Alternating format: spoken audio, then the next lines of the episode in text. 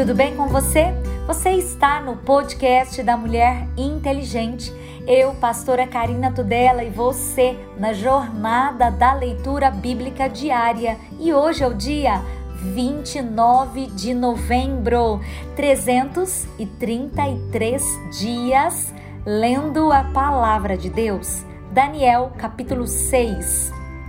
E pareceu bem a Dário constituir sobre o reino a 120 presidentes, que estivessem sobre todo o reino, sobre eles três príncipes, dos quais Daniel era um, dos quais esses presidentes dessem conta para que o rei não sofresse dano.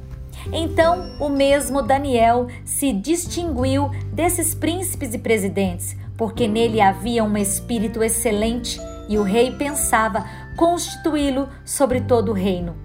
Então os príncipes, os presidentes, procuravam achar ocasião contra Daniel a respeito do reino, mas não podiam achar ocasião ou culpa alguma, porque ele era fiel e não se achava nele nenhum vício nem culpa.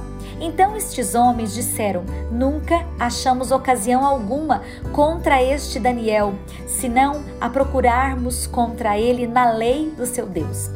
Então esses príncipes e presidentes foram juntos ao rei e disseram-lhe assim: Ó rei Dário, vive eternamente. Todos os príncipes do reino, os prefeitos e presidentes, capitães e governadores tomaram um conselho a fim de se estabelecerem um dito real fazerem firme mandamento que qualquer que, por espaço de 30 dias, fizer uma petição a qualquer Deus ou a qualquer homem, e não a ti, ó rei, seja lançado na cova dos leões.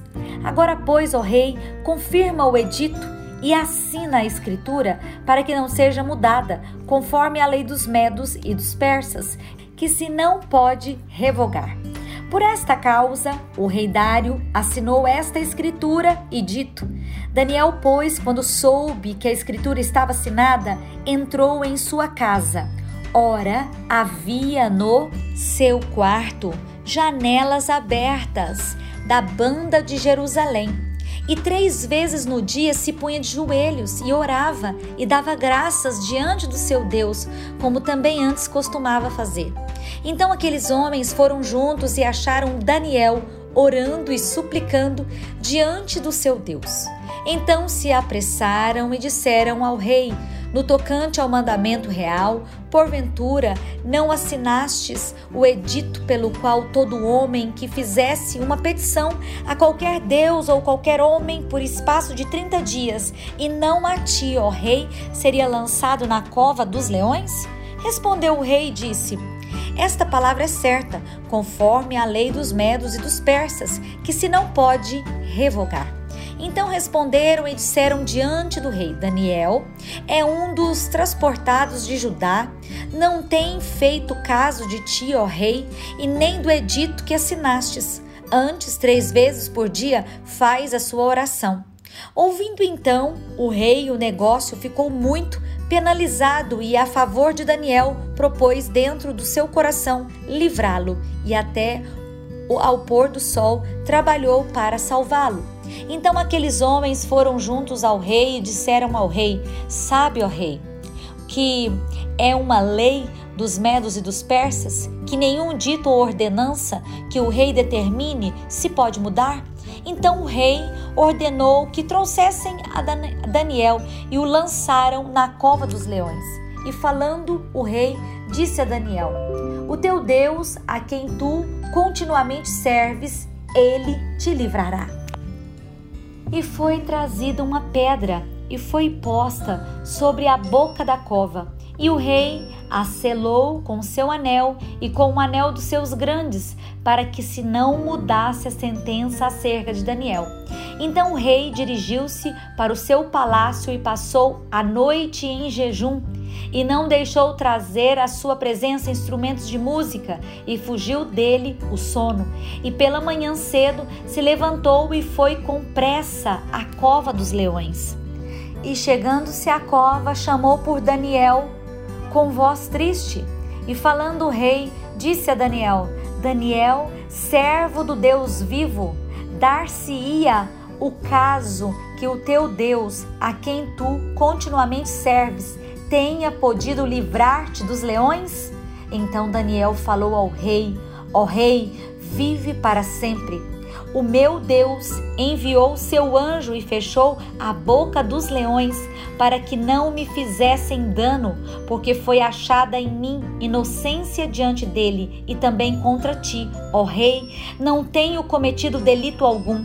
Então o rei muito se alegrou em si mesmo e mandou tirar a Daniel da cova. Assim foi tirado Daniel da cova e nenhum dano se achou nele, porque crera no seu Deus e ordenou ao rei, e foram trazidos aqueles homens que tinham acusado Daniel e foram lançados na cova dos leões. Eles, os seus filhos, as suas mulheres, e ainda não tinham chegado ao fundo da cova quando os leões se apoderaram deles e lhes esmigalharam todos os ossos. Então o rei Dário escreveu a todos os povos, nações e gente de diferentes línguas que moram em toda a terra.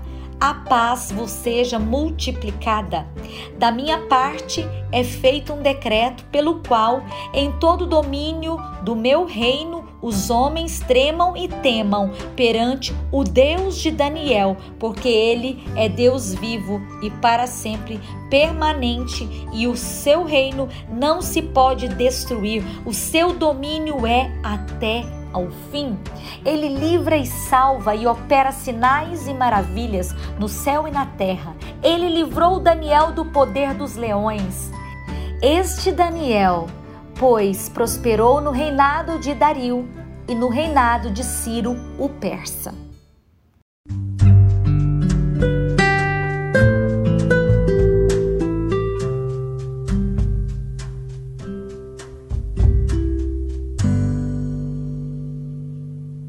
Novo Testamento, segundo a Pedro, capítulo 3.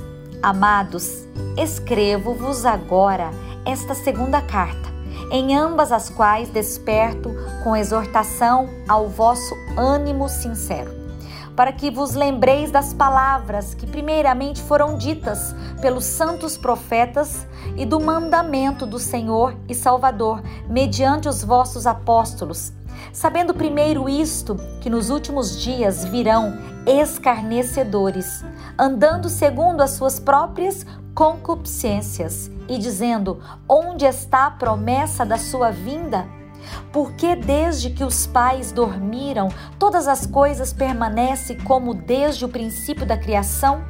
Eles voluntariamente ignoram isto, que pela palavra de Deus já desde a antiguidade existiram os céus e a terra, que foi tirada da água e no meio da água subsiste, pelas quais coisas pereceu o mundo de então, coberto com as águas do dilúvio. Mas os céus e a terra que agora existem pela mesma palavra se reservam como tesouro e se guardam para o fogo até o dia do juízo e da perdição dos homens ímpios. Meus amados, não ignoreis uma coisa: que um dia para o Senhor é como mil anos, e mil anos como um dia. O Senhor não retarda sua promessa, ainda que alguns a tenham por tardia, mas é longânimo para convosco não querendo que alguns se percam, senão que todos venham a arrepender-se. Mas o dia do Senhor virá como ladrão de noite, no qual os céus passarão com grande estrondo e os elementos ardendo se desfarão, e a terra as obras que nela há de se queimarão.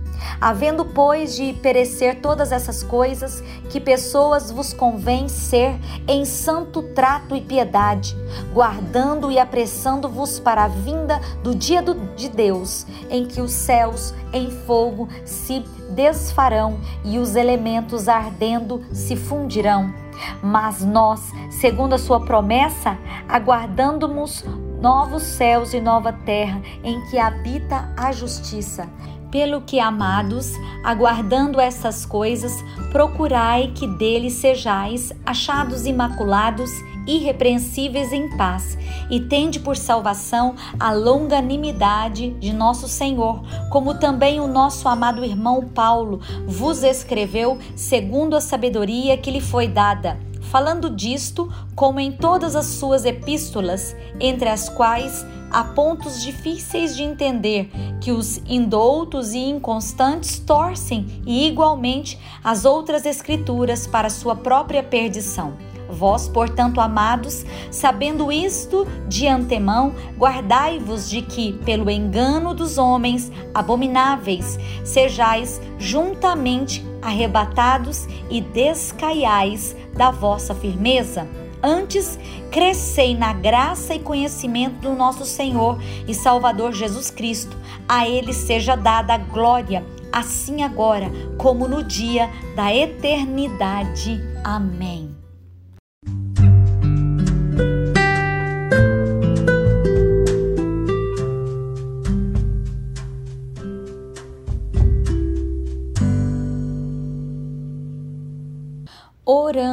Os Salmos, Salmo 119, versículo 129.